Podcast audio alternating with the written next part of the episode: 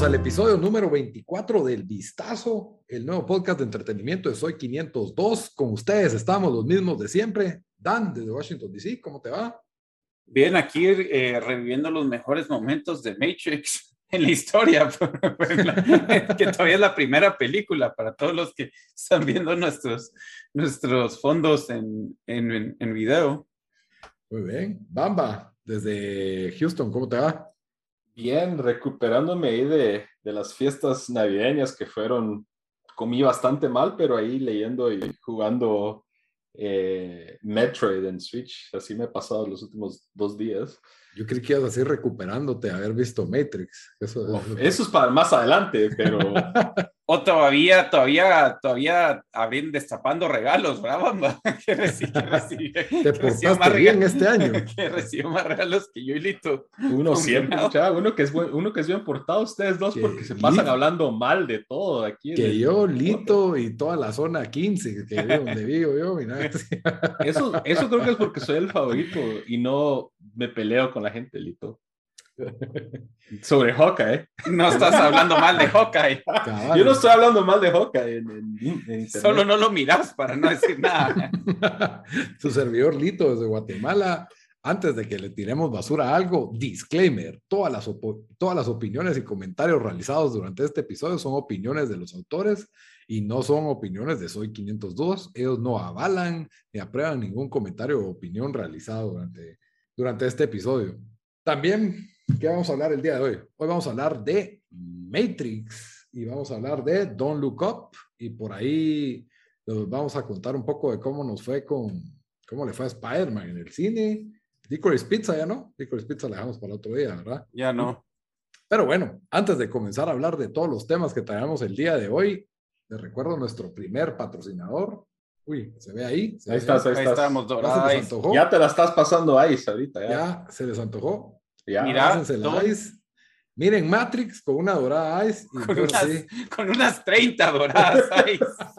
tal vez, tal vez así va mejorando, va mejorando la película. La, verdad es de que sí, cuando una película no está muy buena, mucha, destápense una dorada Ice. Eso como ayuda también, si quieren platicar, escuchando el podcast, no caería mal tener una dorada Ice. En fin, gracias dorada Ice, nos la pasamos Ice en Navidad. No sé ustedes, yo sí. Sí, re bien. Pero hablando de cosas no tan buenas de la vida, el tema número uno de hoy, Matrix Resurrections. No sé, ustedes. Comenzamos con eso, los datos del. Ah, va. ¿Quieres empezar de una vez con el. Empecemos con algo todavía así nice, que es Spider-Man. Porque ya eh, después la gente nos va a abandonar cuando nos metamos a Matrix. Entonces, hablemos un poco de. Hablemos más de Spider-Man porque tuvimos buena recepción de, con Spider-Man. Que por cierto, un saludo a Ingrid Valenzuela, que nos escribió en Facebook. Gracias por su comentario. Ya saben, siempre agradecemos los comentarios que nos hacen en redes sociales. Estamos como el Vistazo Pod, tanto en Facebook, Instagram y Twitter.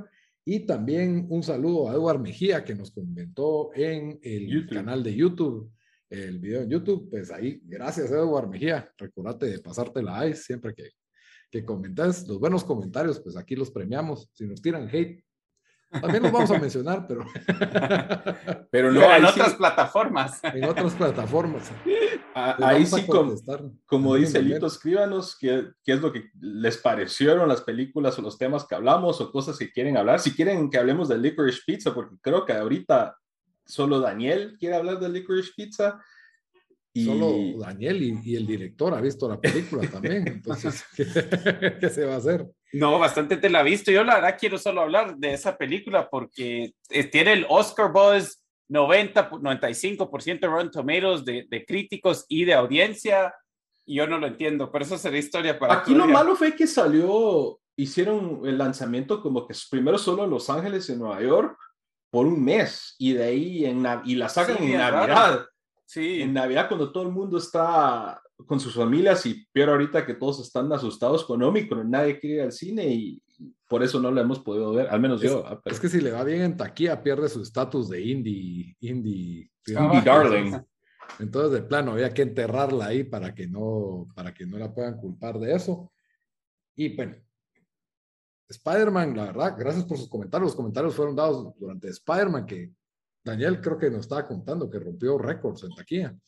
Eh, sí, eh, en, en, los Estados Unidos y Canadá, eh, bueno, en esos mercados es la tercera película más grande de todos los tiempos, después de Avengers Endgame y Avengers Infinity War.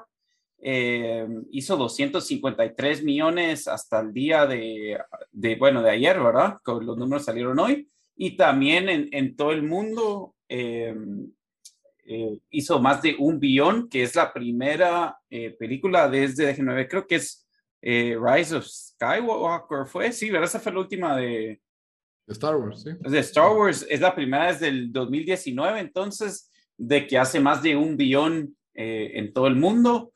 Entonces yo creo que la, la, la, la, duda que nos deja esto, la pregunta es, ¿ustedes creen de que eh, ya los cines están de regreso? Obviamente ahorita acaba de salir Omicron, así que saber, saber si en una semana vez vamos a, a, regresar la gente que, que pues ya no va a los cines, pero... Dan, pero eh, solo me dio risa cómo lo dijiste que acaba de salir Omicron, como que si fuera una nueva película de los Avengers. Avengers Omicron. Omicron, la nueva amenaza. Omicron, el imperio contraataca, una onda así. Es que sí, demasiado South Park, que Pandemic. Buenísimo, por cierto, el Pandemic. El eh, post-pandemic. Post-pandemic, post-COVID. Solo vi uno, no he visto el dos. Eh, pero sí, no sé, o sea, yo, yo por lo menos cuando la fui a ver, eh, a ver sí comenté de que el cine estaba lleno, aunque la, la, fui a ver el primer día, así que tal vez por eso tenía que ver. a mí sí me sorprendió que, que, que tanta gente, o sea, que, que hizo un billón, porque sabemos que en muchos países todavía el aforo de los cines está limitado. Eh, y aquí, aquí ya no está limitado en ningún, pues en ningún lugar, pero igual eh, creo que había pues, más de algo de miedo por, por Omicron, pero, pero ustedes, ustedes qué creen que ya, se le quitó, o sea, ya, ya, ya podemos esperar que, que estén de regreso los cines el otro año o, o va a depender mucho de las películas que expertos de salud y administración pública no somos, vos, Dan, así que te quedo mal. No, pero, pero sí creo que pues hubo un gran avance con, por ejemplo, en Guatemala sí se notó, no ha habido una película que no consiga sala en mucho tiempo, también por el aforo limitado, ¿verdad? Pero no me recuerdo, o sea, la última vez que compré una, un ticket por anticipado, creo que fue una de estas de Star Wars, fue la última de Star Wars, Rise of, of Skywalker, y esta que Normalmente la de Star Wars, si no estoy mal, yo la compraba con dos semanas de anticipación y esta la comprando las dos semanas con anticipación no encontré para el estreno. Entonces, pues sí, fue un, fenómeno bastante singular, único el de, el de, No Way Home.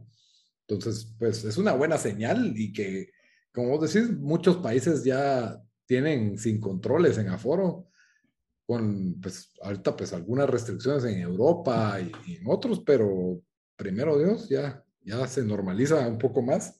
El cine, que es una, una industria que ya venía un poco en caída antes de la pandemia, de todas formas. Yo creo que si, si Cabal Dan dio un dato interesante que las tres más taquilleras creo que son todas de superhéroes. Entonces, eh, esa es una tendencia que pues se ha, se ha estado dando desde pues ya más de una década, ¿verdad? Que creo que llegó ese punto que si, si vemos usualmente en los últimos dos, tres años, si no es película de superhéroes o no es película de Star Wars, no tiene ese mismo tipo de, de, de buzz. Entonces, no sé si eso sea bueno, que los cines, o, perdón, que las, eh, las empresas, los estudios de cine están tratando de perseguir cuál es el siguiente hit de en, ese, eh, ese tipo. Entonces, no sé si eso sea bueno, pero al final de cuentas, creo que es bueno para los cines y para su negocio, pero con respecto pues, a películas en general, no sé si, si vamos a ver más recursos hacia ese, ese tipo de franquicias comparado con tal vez otras películas que no van a tener ese mismo tipo de, soporte. Sí, cabal, yo creo que ahorita, bueno, o sea, en buena noticia para los cines es de que HBO Max ya dijo que con, con Batman eh, esa van a esperar un mes y medio a que se vaya HBO, a HBO, así que no, no va a ser este año donde todo estreno en el cine también salía directamente en HBO Max al mismo tiempo. Em, pero sí hay como vos decís, Bamba, ya, esto ya se ha hablado, ¿verdad? Que es como que un poco que está el, el, el, crowding out of the middle, ¿verdad? De que, de que prácticamente solo, o sea, tal vez la gente si fueron a ver esta porque hey, esa sí vale la pena ir a verla al cine por los efectos y todo, pero digamos yo tengo curiosidad de una película como Licorice Pizza que tenía bastante voz, eh, pero obviamente tal vez uno la podría ver mejor en, en o sea, no, no se necesitan ningún, ningunos efectos especiales para ver, no hay nada, no hay nada que eso. Esa hubiera sido buena que la hubieran sacado en uno de los, de los streaming. Cabal, yo te apuesto que tal vez más gente la, la, la iría a ver, entonces no sé si tal vez esa tendencia solo ahorita con COVID, eh, por lo que pasó, se, se va se hace incluso más, más grande, ¿verdad? Donde, donde si no es una película donde se necesita ir al cine para como aprovechar de, todo ese sonido y, y, los efectos especiales, eh, tal vez solo esas van a ser las películas que van a ir pegando, no sé, la verdad estoy curioso de qué, qué pasa con, qué, qué va a pasar con eso. Yo creo que los otro, lo otro es todas esas películas que, que van a caer tal vez de, de, del radar de los cines. Creo que es el momento de todos los servicios de streaming de darles plataforma. A Netflix lo hemos visto con algunas películas para bien o para mal. Hay, ellos están sacando películas de comedia, todo ese tipo de cosas que usualmente era como el filler en el cine. Ahora creo que se está dando más en los streaming y, y tal vez el cine se va a volver más como un evento especial de ir a ver un, la que sigue de Dune o la, o la que sigue de, del universo de Star Wars y cosas así. Sí, y, y acuérdense también que creo que vivimos en la época en que más se, se, se, produce cine, se produce tele. Entonces, no todo puede llegar al cine, no caben. O sea, las salas cada vez, o sea, las, las, digamos que los cines más grandes aquí en Guatemala, creo que tienen 16 salas. Y, y vos miras estrenos de este mes y nos salen falta fácil 30 veces, ¿verdad? Y yo sé que no todos buenos o no todos súper relevantes, pero ya no, no sé, siento que hay una sobreproducción, no todo puede llegar, con aforos limitados todavía más complicado, tienes que poner lo que vende, o sea, al final el cine, la gente se queja, es que los cines no ponen las películas buenas o las ponen muy poco, pero, nadie las va a ver. Ajá, sí, ¿verdad? Entonces, eh, los cines hoy en día en Guatemala, mirás, si tenían 15 salas, Spider-Man en 10 salas, en 14 salas, y, aquí es superhéroes o películas para niños. O sea, básicamente es lo que por ahí una que otra sala te alterna algo, ¿verdad? Pero ya en los VIPs o en, en otros cines, ¿verdad? Y eso lo va, lo va volviendo más complicado. Lito, y, y te iba a preguntar, ¿vos crees, aquí en Estados Unidos ha estado dando la tendencia, como por ejemplo los cines de una cadena que se llama Álamo, y hay otros cines así eh, otras cadenas más pequeñas que se especializan más en películas como indie y películas tal vez de antaño. ¿Crees que eh, vamos, al menos en Centroamérica, por ese rumbo que quizás se dé un espacio en el mercado para un, una cadena que, que, se dedique más a eso? Obviamente ellos todavía pues, sacan, Spider-Man, todo, lo grande, pero tienen sus eventos especiales o ponete los viernes en el Álamo, hacen películas de horror desde las 8 hasta las 2 de la mañana, por ejemplo, y cosas así. Mira, Arcadia, eh, Cinemark, en Arcadia tuvo una época en que ponía clásicos y creo que no les fue muy bien porque ya lo quitaron. Por ahí ponían Jaws, Indiana Jones. Ah, pero es que esos también son de antes, pues. La Casa, Casa Blanca, no, clásicos. Ahora, Indie, eh, yo lo veo difícil. Yo creo que tendrías que tener la suerte he, visto que para los Oscars, cuando salen ya las nominadas al Oscar, meten una que otra y las meten con salas muy limitadas, o sea, una salita, una cosa así. ¿Por qué? Y, se da el problema que cuando se nominan las películas al Oscar, la piratería inmediatamente las sube y, y, la gente las consigue y ya no va al cine a verlas, entonces cuesta, cuesta meterlas. Un, yo lo que he visto como relativamente buenas señales es que durante los años ha habido por ejemplo, festivales de cine europeo o festivales de cine francés, se llenan, pero las entradas son gratuitas. Mm. Entonces, eso también es, es como que, ah, sí, la Unión Europea paga las entradas y te llena la sala, pues. Entonces. Que se mochen eh, con algo, eso Ajá, entonces, ese es el, eh, otro factor, pero así de que si querés traer película, un cine que solo proyectara películas indies, para mí yo lo, ve, yo lo vería imposible, ¿verdad? Tal vez me cae en la boca, pero yo, yo lo vería imposible ahí sí que, ahí sí que sería, ¿cómo se llama? Lo mejor sería ver alguna, o sea, estrenos así muy, muy limitados, ¿verdad? Sí, que por cierto aquí solo solo para, para dar un último dato en, en esta discusión, Carlos está leyendo aquí que Licorice Pizza hizo 3 millones o 2 millones este fin de semana, que por una película indie se considera, pues dicen, o sea, en esta, según esta lista dijeron que, que, fueron buenos números porque todavía está medio eh, limited, limited eh, screening. Pero sí, obviamente, pues no sé, el budget era 40 millones y solo llevan 3 millones.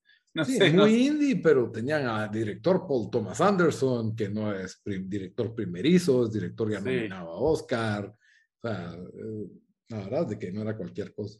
Uh -huh. Pero bueno, no sé, ¿se toman la píldora roja o se toman la azul? Ya, no sé qué dicen ustedes. Depende, depende qué película me voy a ver. Yo debería de ver la opción de Men in Black del, del, de la linterna esa que te vas a olvidar. Mira, ese era mejor fondo, Bamba, perdiste la oportunidad. El de Ben in Black, sí, sí, la verdad es que sí.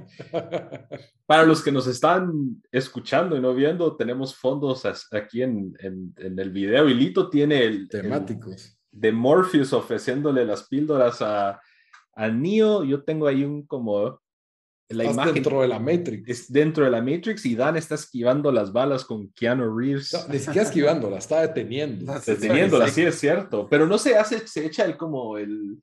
el es como que ahí limbo. no es. Esa, esa, no, eso es en el techo. Ah, la, es Aquí que es ya cuando tiene el poder. cabal, Ah, cabal, cuando ya full Neo, ya. Tenés que ver otra vez las cuatro, Bamba, para recordarte bien. Yo traté de ver resúmenes de las anteriores, especialmente la 2 y la 3, porque la 1 sí me la sé de memoria, pero la 2 y la 3 sí la tenía en el, en el olvido, la verdad, y qué bueno, qué bueno que lo tenía en el olvido. Bueno, Nunca- pero ustedes, Ajá. ajá, ¿qué esperaban ustedes de esta? Porque yo, yo, ya que traje el, el tema va a comenzar, yo sí estaba emocionado, la verdad, yo vi los trailers, dije, bueno, han sido 20, a casi 20 años, bueno, no tanto, que 15 años desde que salió la última, eh, no sé, yo creo que nos van a sorprender, Pero te había Eh, gustado la 2 y la 3. no, No, ok. ok. pero, pero no sé, yo pensé, la verdad me, me, me dejé llevar por el trailer. Y dije, creo que, que tienen chance de, de- de hacer algo bueno. También era como que no puede ser, no, no pueden terminar peor que terminó la, la, la tercera. Sí, sí. la verdad. Entonces, entonces sí tenía expectativas, o sea, no me, no me imaginaba que iba a revivir lo de la 1, pero dije, creo que va a ser sólida. Ok, eh, yo la verdad no, medio me da igual Matrix porque la 2 y la 3 mancharon tanto el legado de esa película. No sé, hasta si oyen a Tarantino hablar de su lista de películas, creo que favoritas, creo que tenía Matrix, pero dijo, la 2 y la 3 la lastimaron tanto que hasta la bajé en mi ranking a la 1. Eh, yo personalmente dije, bueno, ya me pela el tema Matrix, eh, es un tema gastado, ya es parte de la cultura, el- especialmente por lo que dejó la 1 pero después de ver John Wick y Keanu Reeves, que nos dieron una de las mejores coreografías de acción, dije, pues Matrix nos puede dar eso. Matrix siempre fue revolucionaria en escenas de acción, en la 1 y en la 2 especialmente, en la 3 ya no tanto, pero en la 2 esa escena del tráfico, eh, eh, para ese entonces esa escena era algo totalmente nuevo. Y pues mi expectativa era, voy a ver una película con una trama semi-relevante, a lo mejor me río un poco, me cae bien Keanu Reeves y, y quiero ver buenas escenas de acción. Esa era mi, mi expectativa. Vamos.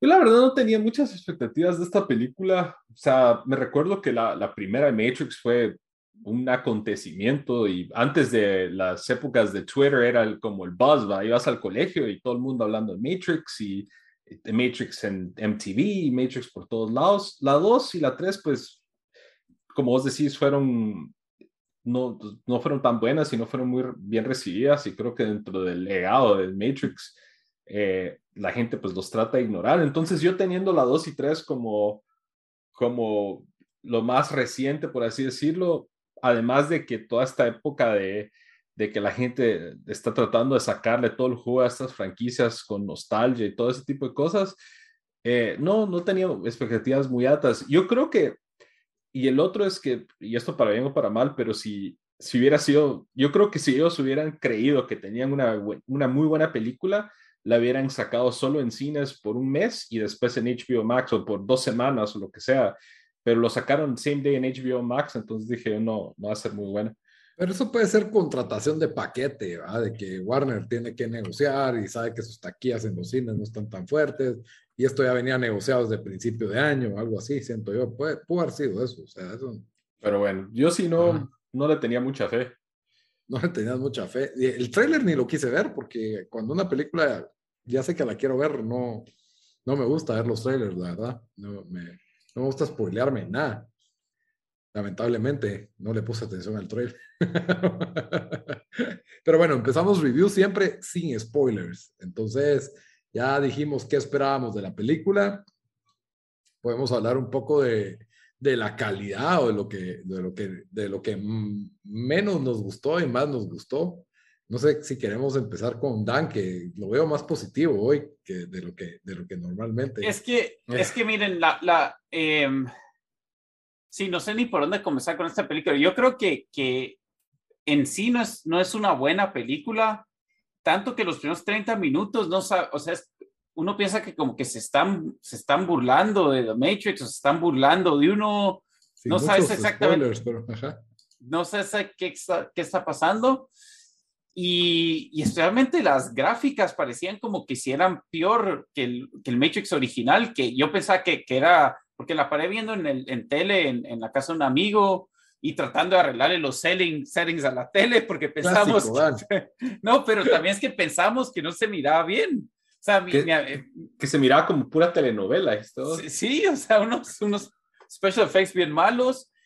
Y, y después, o sea, lo, lo único que, que, que, yo creo que medio rescata esta película, que, o sea, no sea una, o sea, una, para mí incompleto como dos de diez o algo así, es de que estamos en el mundo ese que sí me gusta ese mundo y también el hecho de que al final eh, oh, la historia, eh, no, no, o sea, no dar spoilers, pero, pero o sea, la, la historia de Neo sí como que todavía te, te atrapa, ¿me entendés? Entonces, entonces, con tal que tengamos eso, creo que era suficiente, por lo menos me mantuve interesado hasta el final, solo para ver qué resolución se le daba, también porque la tercera había sido tan mala y, y, todo eso, pero sí la película, o sea, yo creo que había hecho un tweet de que parece así un, un fan fiction mal hecho de alguien sin ideas que, que, que sí, no sé, o sea, yo, yo quedé choqueado de, de lo mal que se miraba para, para la época. Yo creo que estoy de acuerdo con vos en de que eh, cómo ellos plantean la historia de Neo en la película y cómo le dan seguimiento a, a las secuelas previas es interesante. Y, pero creo que no sé si es por, y esto es lo, eso es lo que no sé o desconozco, si fue por, fue así una por diseño. por diseño que fuera así, de que se vieran los primeros 30, 40 minutos de película como que si fuera una serie de CW o una telenovela o, o, un show de Netflix de los así medio... De los primeros. sin muchos recursos. Eso sí no sé, o sea, no sé, pero no ayudó, especialmente cuando alguien tiene como contexto Matrix 2 y 3 y esperaba algo diferente, algo así que te hiciera creer que la franquicia estaba de vuelta. Y creo que eso me perdió a mí y por eso tal vez no le puse pues mucha atención ya la segunda parte de la película. De hecho, hasta saqué mi Nintendo Switch y me puse a jugar Metroid eh, mientras miraba Matrix en el fondo porque no sé, no sé, no me atrapó tanto, pero creo que la historia al menos estaba interesante. Lástima que la ejecución no, no cuadró, ya sea porque ellos quisieron que fuera así o, o pues por accidente. ¿ah? Sí, yo lo que lo que creo es que fue un cash grab, o sea, aquí hubo un guion donde dijeron el, el fanfiction que apareció ahí, vamos a darle presupuesto y lo vamos a hacer película, no lo pensaron mucho, tenía ciertas ideas originales, atrevidas, la verdad, que no me imaginé. Creo que la, la otra hermana Wachowski era la buena directora también. esta ya solo lo dirige Lana Wachowski. Eh, creo que pues tal vez el, el aporte, tal vez faltó su contraparte que siempre la había acompañado en las, en las tres anteriores películas. A esta película es como un, no sé, como que trata de ser demasiadas cosas y esas demasiadas cosas todas las hace mal al mismo tiempo. como que trata de, de, meterse, enfrascarse en este mismo universo, al mismo tiempo traer nuevos personajes para gente nueva, eh, al mismo tiempo ser una película de acción con mejores efectos de los que tenía en el pasado, pero francamente, primero la barra está alta con Matrix 1, para empezar. Esta no le aporta nada nuevo al género. Segundo, ya analizándolo como una película más del género, yo la sentí muy pobre en sus escenas de acción. Eh, la historia, si bien te genera nostalgia por Neo, el personaje principal, el de Keanu Reeves, Keanu Reeves que tiene cierto carisma, eh, haciendo su... cae bien, Keanu Reeves cae bien. Keanu Reeves cae bien. Ajá. Y, y, en su papel de Neo, pues, que es como que... Eh, que por cierto, saben que tiene 57 años. Sí, sí, sí. Se mira re bien. Ese cuate es un, un, vampiro. Cabal. pero, pero dejando eso, o sea, yo no tengo nada que rescatarle a esta película. No quiero saber nada, los nuevos personajes, los cambios que hicieron. Por ahí la historia de Neo, como vos decís, me importa qué pasa con él, pero y sus motivaciones, la verdad, tenían una historia si se hubiera centrado más solo en él, pero habían como otras tres, cuatro historias que querían desarrollar que son bastante irrelevantes, eh, enfocadas en el universo Matrix y no, no me terminaron de importar ninguna, creo que, que no se terminan de desarrollar. Y sí, para mí el resultado es un poco mediocre y para más fregar deja, deja abierto más secuelas todo esto. yo mejor, mejor que hagan caricaturas tipo Animatrix que explicaban otras cosas, esas me gustaron más, la verdad. Esas eran buenas, las Animatrix. Las Animatrix fueron buenas, son como 10 episodios, creo yo. Y, sí, pero ¿en dónde rankean esta? La peor. ¿La peor? Yo sí, la peor. Yo voy 1, 2, esta 3. Y la 3, 4. Sí, la 3, 4, ajá. La 3, creo que por lo menos da risa ya ahora, el, la fiesta, el rey ese en el mundo ese de Matrix y yo no me acordaba en, que hay unos robots así todos meca, así de, que, de, que sea una gran batalla en Zion y todo eso, ya ni me acordaba, lo vi en un resumen, pero yo creo que esta es la peor porque tenían la ventaja de la nueva tecnología, tenían como que la leyenda de Neo para explotarla y, y esta sí se sintió a, hasta parodia parecía, parecía una parodia. Eh, no, lo que iba a decir que sí tenés razón, que es imperdonable que una película del género, digamos así, medio cyberpunk en estas épocas modernas no pueda aprovechar de la tecnología para, para pues poder hacer efectos así que se miren bastante bien. Aquí creo que fallaron. Eh, especialmente una que subió el nivel, o sea, esta era el estándar. Fue innovadora. incluso mirabas películas que salían cinco años después y tenían como que peores Sí, yo lo veo como un cash grab así asqueroso. Yo creo que tal vez iban a perder los derechos de Matrix y no hacían una película y dijeron, hagámosla barata y esto se va a vender automáticamente en el cine. Y la han derecho en dos semanas, una onda así. sí, voy a ver ahorita qué números tuvo, la verdad, porque no sé. En Rotten Tomatoes tuvo como... No, en Box Office. Ah, bueno, en Box Office, pero miremos el, el Rotten Tomatoes. Tuvo 65 de los... De de los críticos y 63% de la audiencia. Wow. Demasiado alto, la verdad. Y me sorprendió, la verdad. Yo cuando me metí a ver eso hoy dije, ah, la gran, esto va a ser un desastre, pero... Y también en Twitter, y eso creo que, y por eso coméntenos qué pensaron la película, porque en Twitter sí vi reacciones de algunas personas que sí les gustó bastante. Eh, y yo me quedé así como que... Yo la vi polarizante a la película. Yo, vi yo sí vi un montón de gente en Twitter diciendo que, que me estafaron, que, que cómo fui a ver eso al cine Ah, yo hubiera estado como la gran diabla si la voy a ver al cine. Yo, yo, yo hasta pensé en ir a ver al cine otra vez para ver si era la tele mi amigo solo la...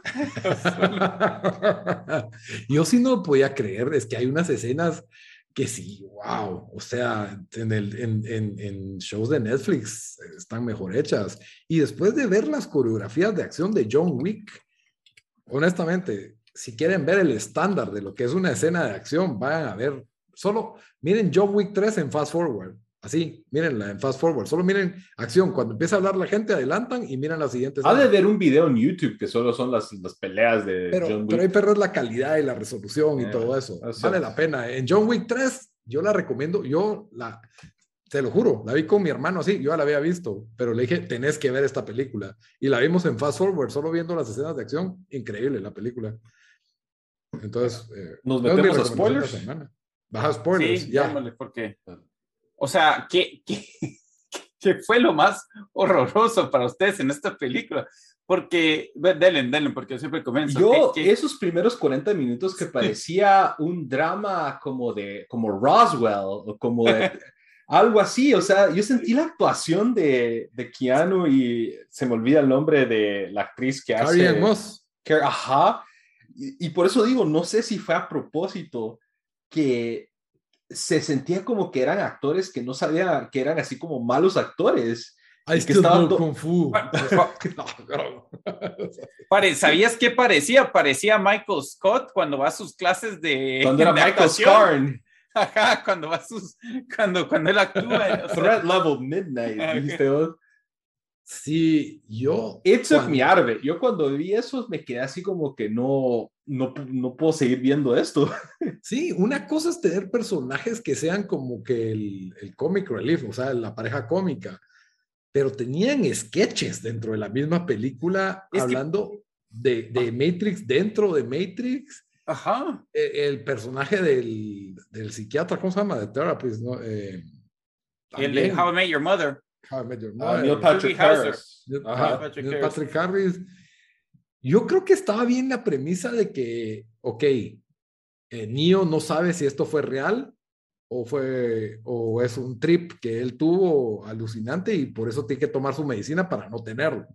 Eh, esa confusión a mí me gustó y de que había una leyenda como de Neo dentro de los que venían de Sion y es, hasta ahí estamos bien. Pero ahí la película, de ahí me traen un Morpheus que no es Morpheus. y con, trajes un, un, Morpheus que te mandan de Wish. Cabal, cabal. De ahí es como que saludan a un nuevo ah, y un Agent Smith que no es Agent Smith, ¿verdad? Es un nuevo, es un nuevo agent con otra forma. Y de ahí es como que conocen a alguien nuevo y ta, ta, ta, peleas de Power Ranger. Así, pura, puro, sentí que estaban jugando Injustice o algo así, ¿verdad? Que saludan a alguien y hay que pelearse y, y, las escenas de acción, por Dios, es que qué malas. La escena en que él va en la moto y hace así las manitas, así todo el tiempo, va haciendo las manitas, que, ahuyentando a los como zombies que los están persiguiendo. O sea, chingar, mano. O sea, no yo, sé. yo sí no, yo no lo creí. Yo en los primeros 30 minutos dije tiempo. Alguien fue y le dijo, hey, mira, la idea para esta película es de que otra vez está reviviendo lo, de la, lo, lo, que revivió otra vez, pero esta vez todo va a ser peor actuado, porque eran unas, o sea, era tan over the top, incluso los personajes bro que tenían por todos lados, eh, o sea, no, no, no, a mí no me hacía sentido, yo, yo decía, se está, por eso dije, yo creo que se, como que se estaban burlando de nosotros, creo que, como vos decís, Lito, fue un crash donde le dijeron a, la Wachowski, miren que, o, a, los, a, a, las hermanas le dijeron, hey, queremos que hagan esto, sí o sí.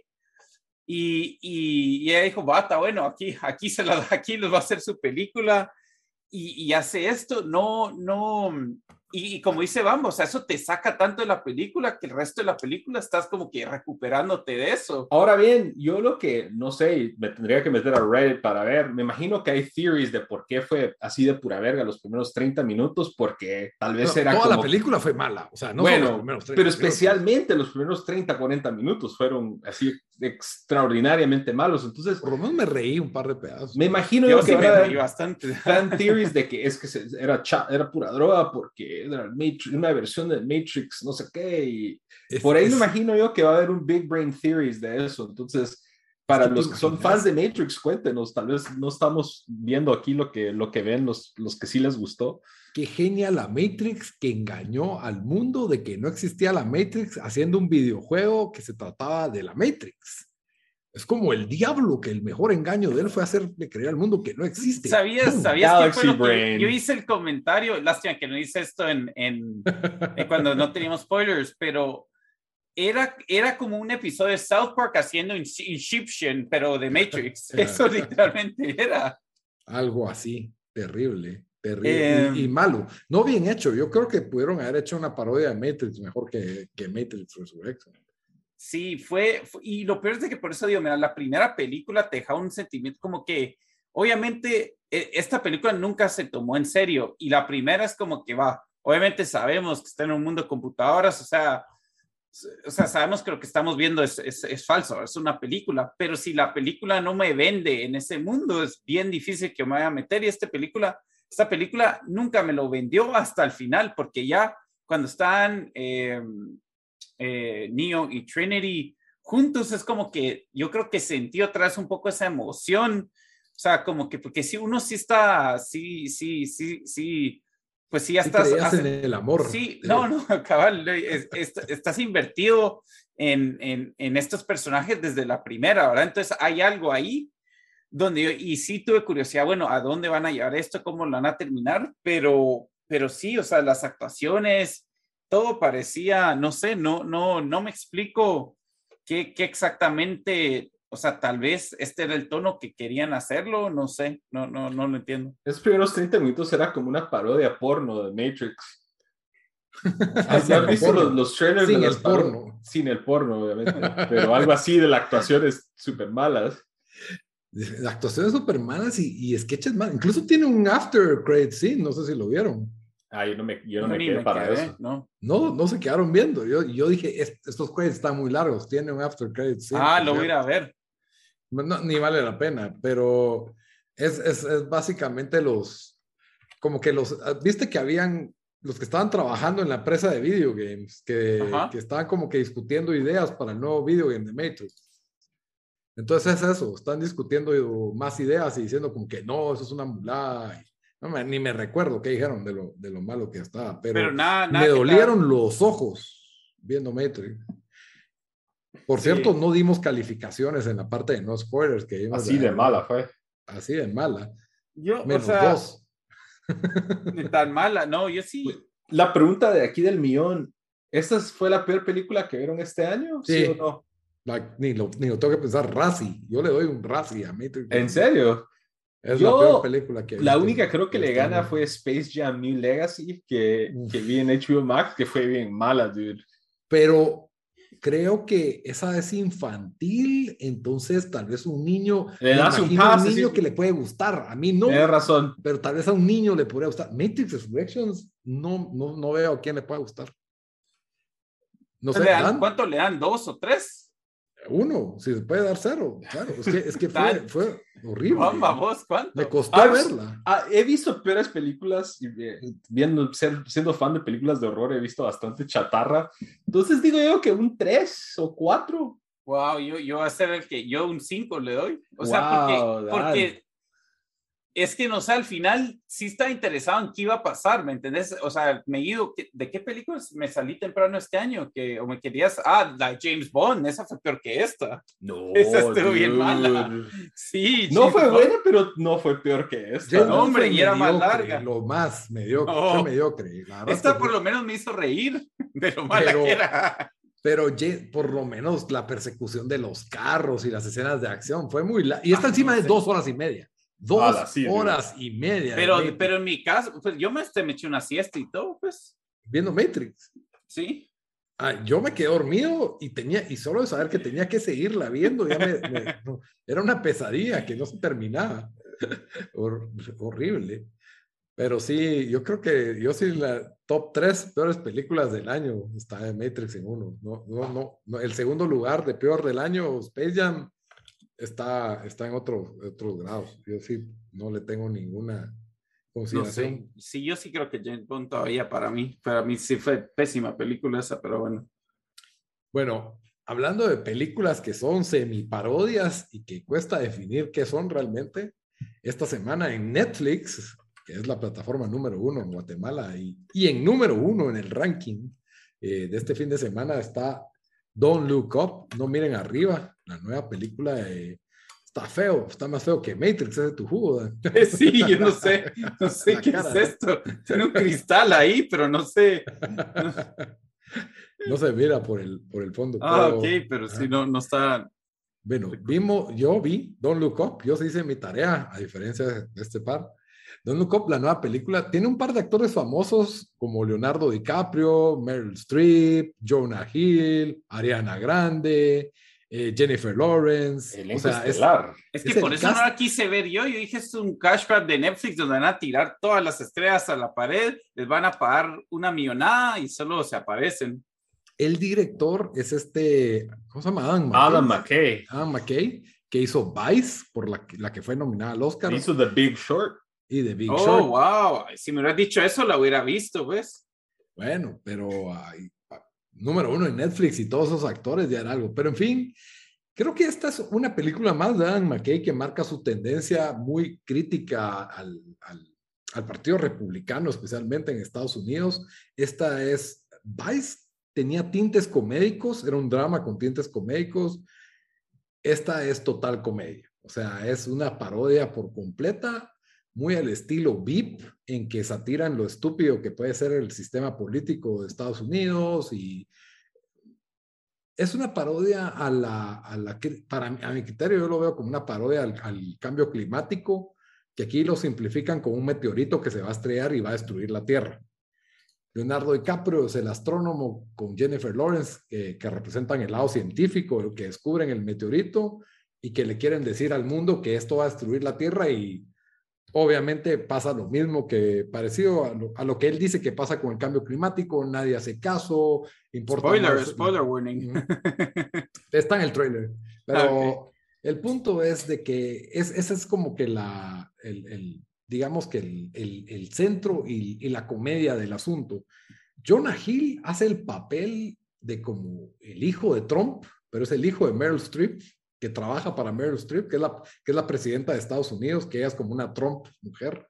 Uh -huh. Y es el que mejor hace el papel, en mi opinión. Es legítimamente chistoso. Leonardo DiCaprio creo que salió de su zona de confort y hace el papel de una persona extremadamente ordinaria. Es bien raro verlo en ese papel y, y lo hace muy bien. Eh, la película, a mi criterio, muy larga, es una buena comedia. No les voy a decir que es la comedia del año, no les voy a decir que es la mejor película del año, pero es una sólida película, es entretenida, se pasa un poco de larga, pero es buena película y, y tiene ese como tinte sci-fi de la idea de un meteorito que va a destruir la Tierra y lo que pasaría y la burocracia y, un humor muy, muy estilo VIP de HBO para los que vieron VIP. Entonces, la verdad es de que es una, es una buena película, es entretenida. Entiendo que el, el elenco es tan superestelar que tal vez genera muchas expectativas y son actores de Oscar, ¿verdad?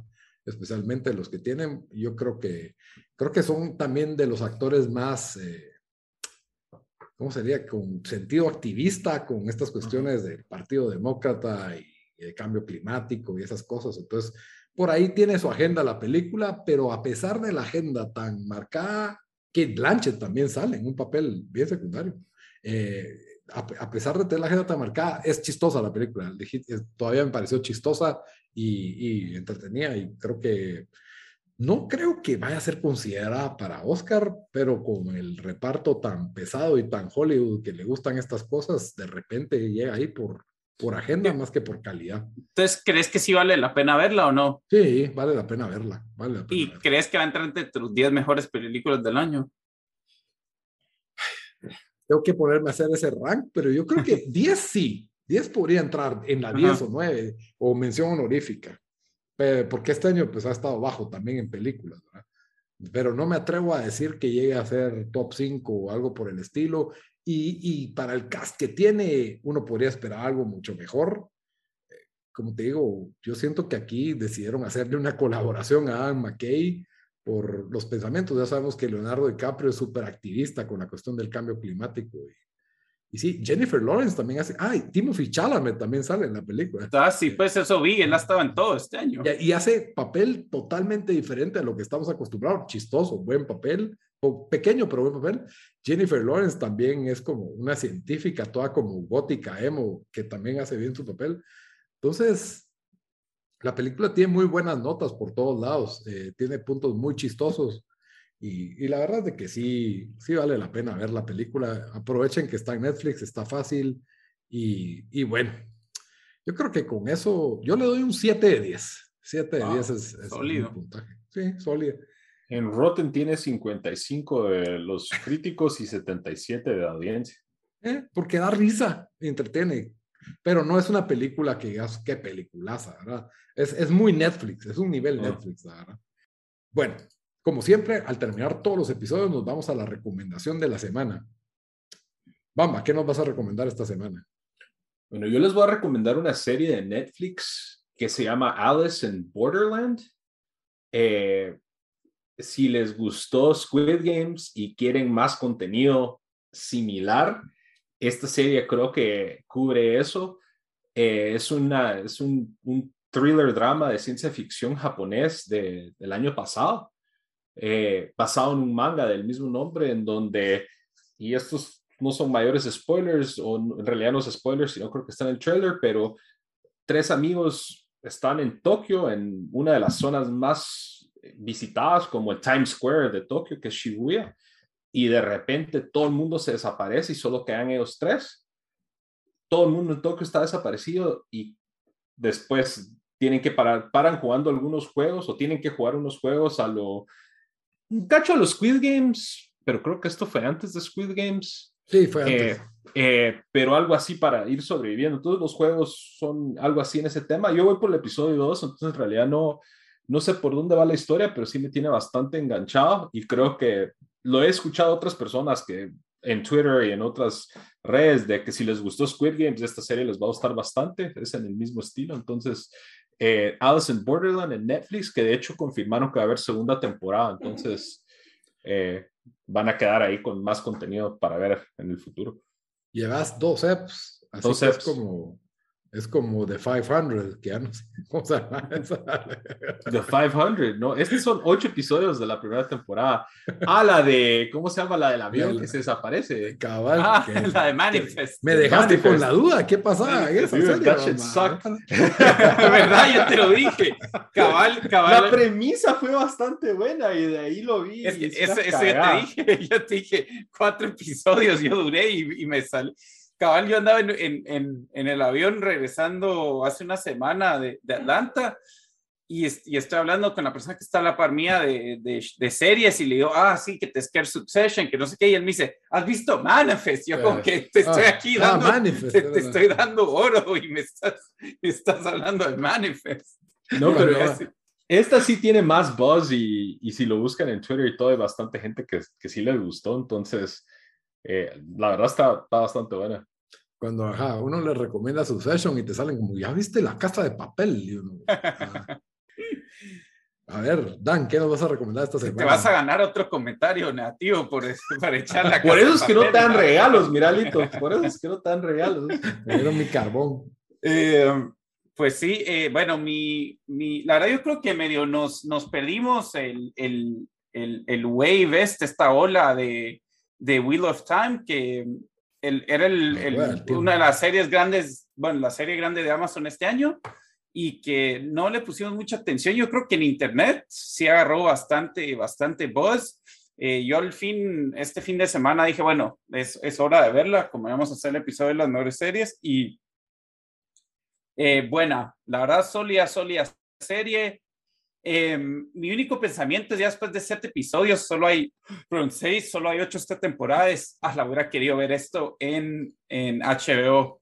Y de la verdad lo que me enseña también, eh, bueno, es basada en un libro, eh, un, libro que, eh, que se llama de, del mismo nombre, que ya terminó la serie, no como Game of Thrones, pero sí, ¿cómo se llaman los de Game of Thrones? Ahorita se me fueron. Song of Ice and Fire. No, no, sí, pero bueno, los directores, los que la, la, la hicieron, ahorita se, se, me olvidó, pero si te das cuenta, el, el o sea, cómo los agarraron, sí, cómo, cómo lograron agarrar ese material y, y, y, pues cómo, o sea, lo, lo, difícil que es hacer algo tan bueno con eso, porque yo, bueno, no he leído los libros, pero sí, fíjate que, que eh, el show es muy bueno, pero hay, hay, hay partes donde sí se pasan de cursi o como que se nota de que no es esa misma calidad. Eh, las gráficas, las, bueno, no las gráficas, pero los special effects, yo siento que son buenos. Eh, y después me metí en Reddit a ver lo que estaban diciendo, lo que leyeron el libro y un montón de gente enojada, le da como que una estrella de review en Rotten Tomatoes porque dicen, cambiaron un montón de historias y esto, que para mí Game of Thrones, la verdad se mantuvo bastante bien por, por casi, eh, pues, todos los, las seis, siete temporadas hasta que ya, pues, pasaron del libro, pero pero para los que no han leído el libro, que van a ser la mayoría, pues como yo, creo que es un sólido, sólida serie, creo que sí le miro que tenga, o sea, que, que puedan haber ocho temporadas de esto fácil. Eh, tiene buenos arcos de historia. Eh, la verdad que sí, sí me sorprendió porque pensé que, que, el hype era como que no, no se lo merecía, pero si se están, muchos están diciendo esto es como el, el, Game of Thrones de, de, Amazon. De Amazon. No esperen esa calidad, pero igual es, es, o sea, yo creo que está entre los mejores shows que he visto este año buenas historias, sí, sí me tiene entretenido. A ver, por ejemplo, solo nos vamos a extender un poquito, pero por ejemplo, Game of Thrones comenzó para gente que le gustaba como que este tipo de género, ¿verdad? Como que fantasía medieval, Lord of the Rings y pues obviamente con un toque más dark, pero paró siendo un fenómeno que le gustó a gente que en su vida había leído algo de fantasía o de dragones. ¿Crees que esto pueda lograr esto? Yo creo que sí. Eh, yo creo que sí, eh, incluso no tiene algunos de los elementos que tal vez hacían, no tiene la violencia que tenía Game of Thrones, que tal vez, no sé, va a ser un show tal vez un poco más familiar. Creo que sí, sí siento que es un, es como Game of Thrones para niños, tal vez, o no niños, pero digamos gente de 13, 14 años. 13. Entonces creo que sí, sí va a tener jale. O sea, yo creo que el otro año, cuando salga la segunda temporada, sí vamos a ver mucho más gente que la está siguiendo.